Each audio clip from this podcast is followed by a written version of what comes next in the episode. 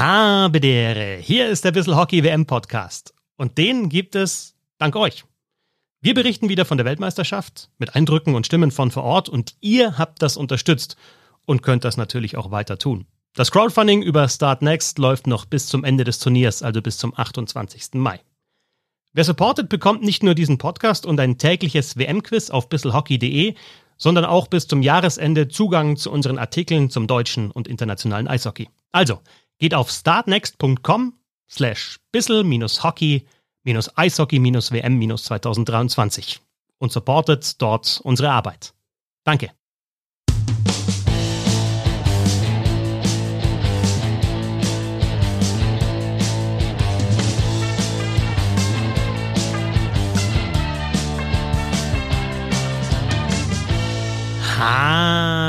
Habe der Schön, dass ihr dabei seid. Ich bin Christoph Fetzer. Bissel Hockey geht's immer. Spürt ihr es auch, dieses Kribbeln im Bauch? Es geht los.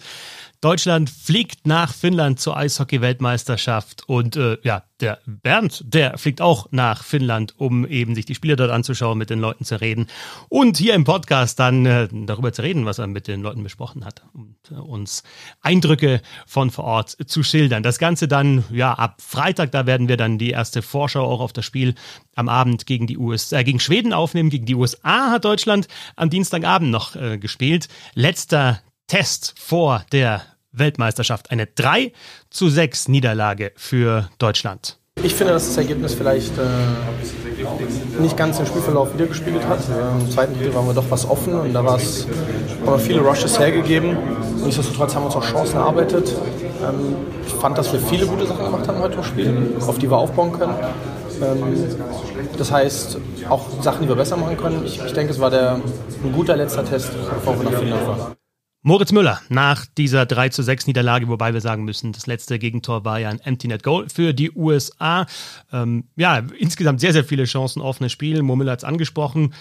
Fangen wir vielleicht mit der Defensive an. Natürlich Rush ist hergegeben, aber wenn man sich die Tore nochmal, die Gegentore nochmal genau anschaut, dann ist es oft so, dass Deutschland eigentlich mit genug Spielern mit dabei war, vielleicht mal ein Packbattle verloren hat, vielleicht mal ein Laufduell verloren hat, vielleicht mal einen Spieler, der noch mit ins Drittel kam bei den USA, vergessen hat, also den Trailer oder übersehen hat oder einfach nicht mehr hinterherkam. Es war schon so, dass, dass Deutschland gut umgeschaltet hat, finde ich auch äh, in die Defensive bei den Gegentoren, aber die USA da einfach einen Schritt immer schneller waren und auch extrem platzierte Abschlüsse, natürlich effizient, auch tolle Tore geschossen. Ich erinnere mich an diesen Schuss von Garland zum Beispiel über die Fangern von Matthias Niederberger. Das war das ähm, 3 zu 0 oder dieses Ding von Rocco Grimaldi. Das war dann das 5 zu 3 für die USA, als eigentlich auch wieder so ein Laufduell war, 2 gegen 2. Ähm, USA einfach einen Schritt schneller und dann Grimaldi mit der tollen Bewegung vor dem Tor. Also ich finde, dass das auch schön zu sehen war, dass Deutschland aggressiv gespielt hat, auch immer wieder die Verteidiger gepinscht haben. Sie sind in Konter gelaufen und haben dann ähm, die, die Gegentore kassiert. Aber ja, das ist einfach auch ein sehr, sehr guter Gegner. Die USA, die haben, finde ich, schon einen guten Kader äh, für eine Weltmeisterschaft mit dabei. Und ähm, wir dürfen nicht vergessen, dass da einige Topstars noch in der NHL äh, in den Playoffs unterwegs sind. Aber ja, ist auf jeden Fall ein, ein Gradmesser und jetzt, wir haben auch gesehen, es war Härte drin. Also dieser Check von Nico Sturm, ich sage immer noch, weiß nicht, ob er da absichtlich mit dem Ellbogen hochgeht, erwischt ihn natürlich äh, Karagotia im, im, am Kopf und das ist eine, eine, klare Spieldauer. Wenn er das absichtlich gemacht hat, dann war es echt ein fieser Check von Nico Sturm. Ähm, wenn man sich nochmal in der Zeitlupe anschaut, er kommt als dritter Mann rein, äh, Gautier rutscht auch so ein bisschen weg. Also ich, ich, ich, weiß es natürlich nicht, ob er damit Absicht dann den Ellbogen rausfährt. Wenn, dann ist es schon echt, echt, echt ein fieses Ding und, und die, die Spieldauer korrekt. Dann gab es ja auch noch den, den Faustkampf dann hinten drauf zwischen ähm, Forler und ähm, Tuck.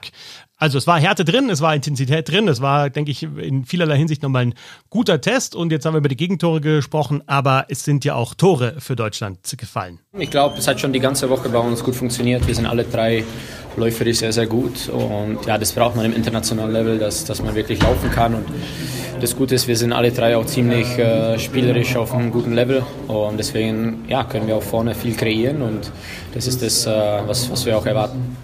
Wir bringen alle viel Speed mit in unsere Reihe. Das ist, glaube ich, was, was es wirklich ausmacht. Und ähm, ja, wenn wir dann, wo wir auch die Tore gemacht haben, wenn wir schnell umschalten, ähm, dann können wir, glaube ich, jede Nation da ein bisschen, ein bisschen überlisten. Deswegen, äh, ja, hat super Spaß gemacht. Dominik Kahun und JJ Petaka, die zusammen mit Freddy Tiffels eine sehr, sehr schnelle und spielerisch gute Reihe bilden. Ich denke, diese Reihe werden wir bei der Weltmeisterschaft genauso sehen, weil das drei Spieler sind, die mit ihrem Tempo und mit ihrer Kreativität, wie es auch JJ Petaka gesagt hat, jedem Gegner wehtun können. Und wir haben das gesehen bei den Toren. Ähm, Kahun mit dem 1 zu 3, das macht er dann selber. Nochmal schön verzögert und haut das Ding rein. Super platzierter Schuss. Und Peterka auf Kahun beim 2 zu 3, als alle Spieler bei der deutschen Mannschaft auf dem Eis da beteiligt waren und Peterka dann äh, auf den Knien mit der Rückhand diesen Flippass auf Kahun spielt. Das war ein überragendes Tor zum 2 äh, zu 3. Also diese Reihe macht extrem Bock. Man muss ja auch dazu sagen, also Kahun, klar, in der Schweiz, Bern gespielt vergangene Saison, Peterka in, in, der, in der NHL bei den Buffalo Sabres ähm, und, und aber Freddy Tiffels teilweise in den Playoffs bei München ja sogar gecuttet. Also der hat, glaube ich, auch ja, hat Bock auch nochmal zu zeigen, was er drauf hat, auch auf internationalem Niveau. Und wir haben es bei Tiffels auch schon öfter gesehen bei der Weltmeisterschaft, dass er mit seinem Tempo dann auch da überzeugen kann. Also das auf jeden Fall positiv wir haben mit, ich habe mit Bernd ja auch in, in den letzten Podcast oft drüber gesprochen, es fehlen halt ein Haufen Spieler, vor allem in der Offensive. Also nimm mal die ganzen, also Mannheim zum Beispiel, Plachter, Föderl, jetzt mal nur Hager, jetzt mal nur um drei zu nennen und natürlich äh, Kühnhakel, Rieder und so weiter und so fort. Die, die nicht mit dabei sind, die ganzen Mannheimer, also extrem viele erfahrene Spieler, die nicht mit dabei sind. Elitz, der sie noch verletzt hat, der wichtig wäre ähm, auch als, als Torjäger. Also wer macht die Buden? Ich glaube, bei der Reihe, über die wir jetzt gesprochen haben, brauchen wir uns keine Sorgen machen. Die anderen müssen offensiv vielleicht noch ein bisschen mehr in Schwung kommen. Ich denke da zum Beispiel auch an Marcel Nöbels. Bin gespannt, was der dann im Powerplay zum Beispiel auch zeigen kann. Und ja, Fischbuch hat ja auch getroffen. Das ist, glaube ich, auch nochmal wichtig, dass man da auch einen hat, der einfach mal draufhaut aus dem Bullykreis wie Fischbuch beim Tor zum 3 zu 4 mit diesem One-Timer und die Bude einfach macht. Vielleicht noch ein paar ähm, Randaspekte des Spiels, um auch zu zeigen, was das für ein Kader ist in diesem Jahr bei der Weltmeisterschaft. Viele, viele, viele nicht mit dabei. Jetzt haben gestern, also Dienstagabend, äh, Suba Varega, die beiden Münchner und Stachowiak, der Ingolstädter, ihr Länderspieldebüt gegeben. Also es ist schon echt ein, ein großer Umbruch auch in diesem Kader. Es fehlen die Arrivierten. Ich finde es teilweise auch ein, paar scha ein bisschen schade, dass ein paar nicht mit dabei sind, dass einige Spieler eben dann auch sich selber entschieden haben, nicht mitzufahren oder verletzt sind.